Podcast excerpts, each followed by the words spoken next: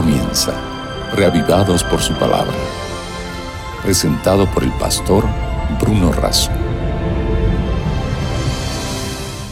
Porque no solo de pan vive el hombre, sino de toda palabra que sale de la boca de Dios. Esta es la motivación y esta es la necesidad de buscar en la palabra de Dios el alimento diario para nuestra vida. Hoy ya casi concluyendo el libro de Isaías, nos detenemos en su anteúltimo capítulo, el capítulo 65. Pero antes pidamos la bendición de Dios. Señor, gracias porque un día inspiraste al profeta para escribir y porque ahora nos puedes iluminar para entenderlo. Te lo pido y agradezco en el nombre de Jesús. Amén.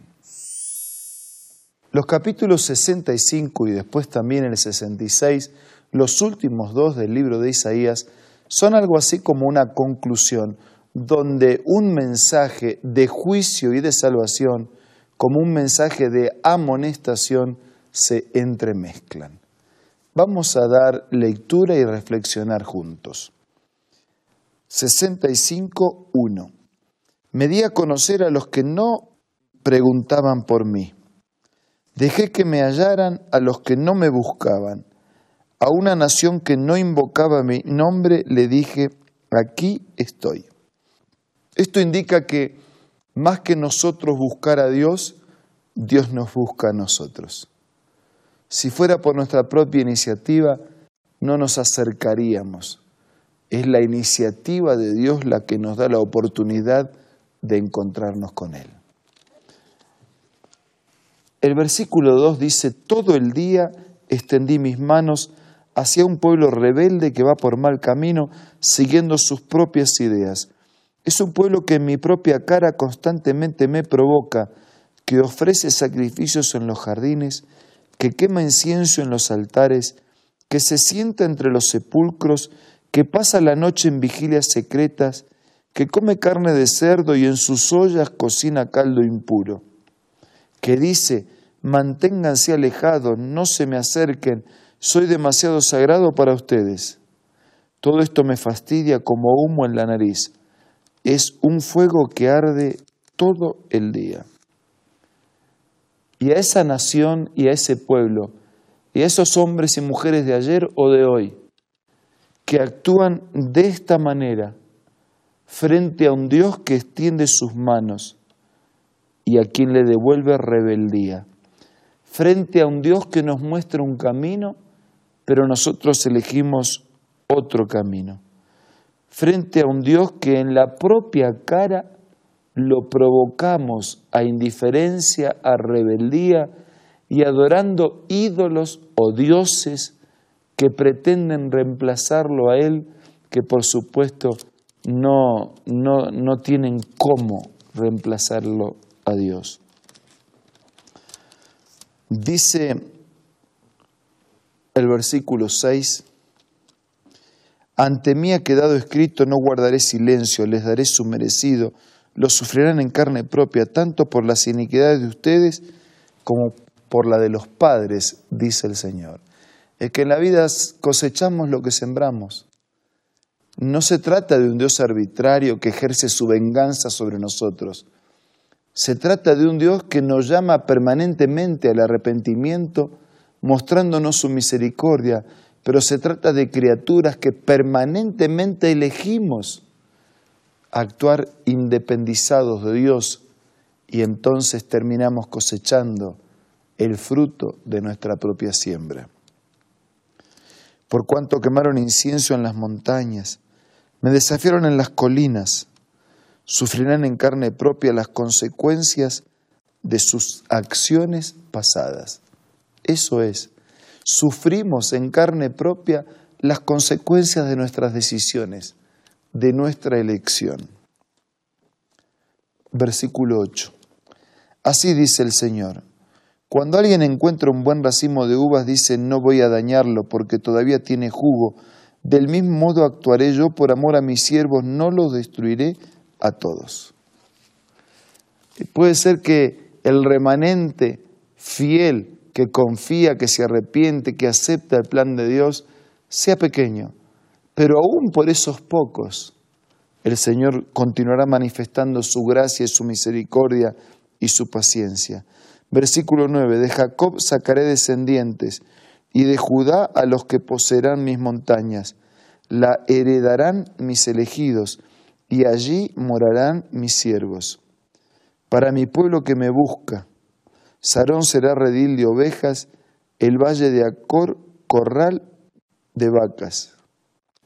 Pero ustedes, versículo 11, que abandonan al Señor, que se olvidan de mi santo monte, que para los dioses de la fortuna y del destino preparan mesas, sirven vino mezclado, los destinaré la espada.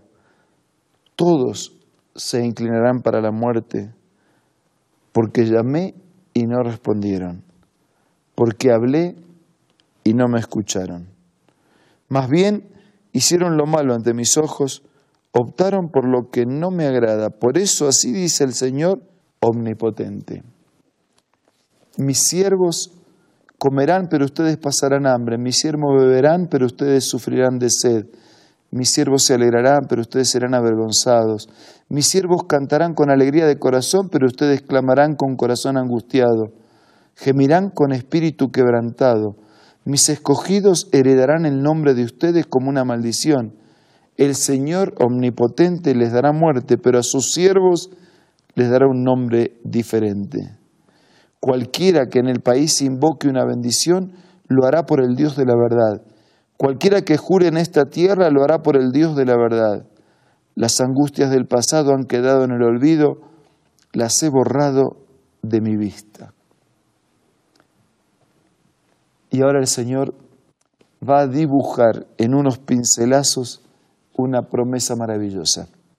Presten atención que estoy por crear un cielo nuevo y una tierra nueva. No volverán a mencionarse las cosas pasadas. No volverán, no se traerán a la memoria. Alégrense más bien y regocíjense por siempre porque lo que estoy a punto de crear, estoy por crear una Jerusalén feliz estoy por crear un pueblo de alegría. Versículo 19, me regocijaré por Jerusalén, me alegraré en mi pueblo. Versículo 20, nunca más habrá en ella niños que vivan pocos días, ancianos que no completen sus años. Versículo 21, construirán casas y las habitarán, plantarán viñas y comerán de sus frutos. Versículo 22, ya no construirán casas para que otros las habiten, ni plantarán viñas para que otros coman, porque los días de mi pueblo serán como los de un árbol, mis escogidos disfrutarán de las obras de sus manos. Versículo 23, no trabajarán en vano, no tendrán hijos para la desgracia, tanto ellos como su descendencia serán simiente bendecida del Señor, simiente bendecida del Señor. Versículo 24. Antes que me llamen, yo responderé. Todavía estarán hablando cuando ya los habré escuchado. El lobo y el cordero pasarán juntos, el león comerá paja como el buey, y la serpiente se alimentará del polvo. En todo mi santo monte no habrá quien haga daño ni destruya, dice el Señor. Este anuncio profético no solo involucraba aquella región y aquellos días. Este capítulo va más allá. Por eso concluye hablando de nuevos cielos y de nueva tierra, de una tierra definitivamente purificada del mal y del pecado, de una alegría que definitivamente será amplia, abarcante, permanente y eterna, de una justicia que no guarda relación con nuestros días injustos.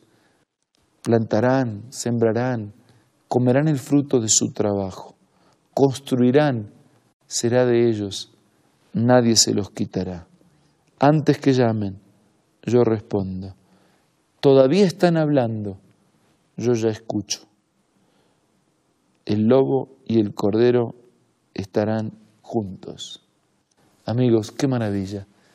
Son las mismas, casi las mismas expresiones que después aparecen en Apocalipsis. cielo nuevo, tierra nueva, donde mora la justicia, donde ya no habrá más lágrima ni dolor, donde las primeras cosas habrán pasado para siempre. En ese cielo nuevo, en esa tierra nueva, en esa eternidad prometida, hay un lugar para usted, para mí, para nosotros, para todos. ¿Será que podemos aceptar el ofrecimiento de Dios? Dígale en oración a Dios lo que usted quiere hacer.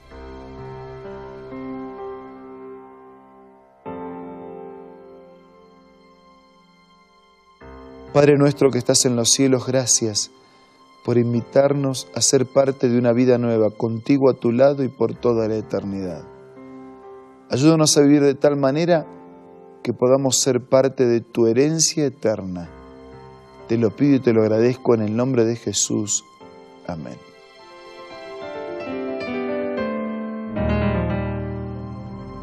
Amigos, mañana nos reencontramos para seguir analizando y concluyendo el libro de Isaías con el capítulo 66. Los espero. Dios les bendiga. Hasta mañana cuando sigamos siendo reavivados por su palabra. Esto fue Reavivados por su palabra, presentado por el pastor Bruno Razo.